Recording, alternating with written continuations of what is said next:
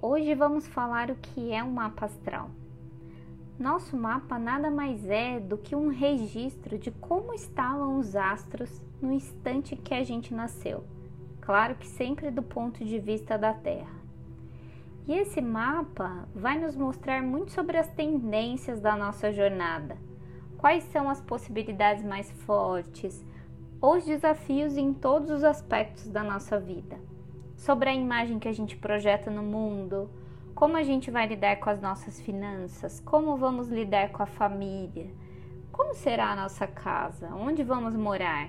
Também sobre como a relação com a nossa criatividade, filhos, rotina, trabalho, saúde, sobre os nossos relacionamentos, sobre as transformações ao longo da vida, amizade, espiritualidade, quais são as possibilidades mais fortes em cada um desses aspectos.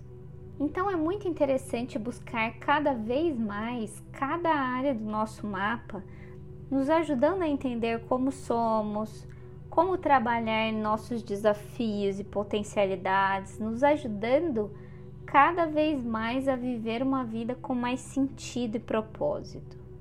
E ao mesmo tempo fazendo a gente focar nas vibrações mais altas de cada signo e casa pois cada aspecto do nosso mapa tem as vibrações mais baixas e mais altas. Nosso mapa nada mais é do que uma ferramenta de autoconhecimento que vai nos ajudar a viver em mais harmonia.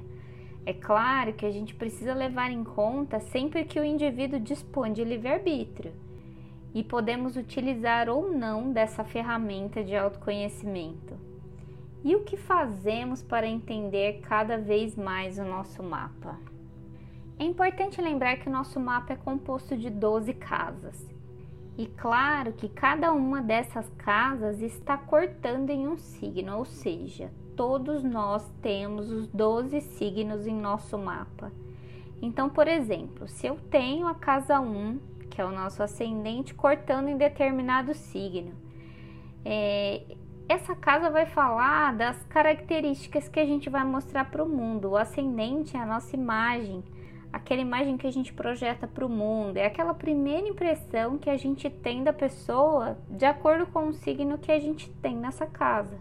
As pessoas vão nos enxergar de uma forma. E de acordo com o signo que você tem nessa casa, vai conseguir compreender melhor todas essas questões.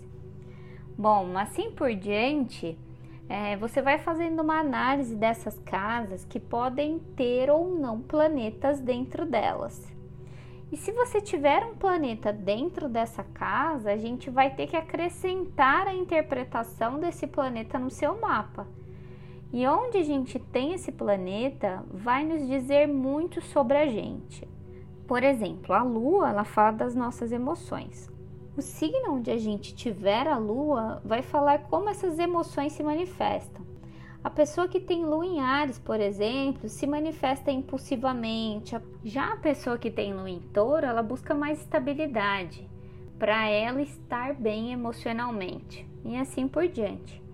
Trata-se de uma interpretação bem complexa. Além dessas questões, o mapa ainda possui aspectos, que nada mais é do que a integração entre esses planetas, signos, de acordo com a casa que eles estão posicionados. O mapa possui uma infinidade de possibilidades. O mapa astral nos ajuda a seguir os caminhos que façam mais sentido, assim como aprender a focar nas vibrações mais altas, de acordo com cada um dos desafios individualmente.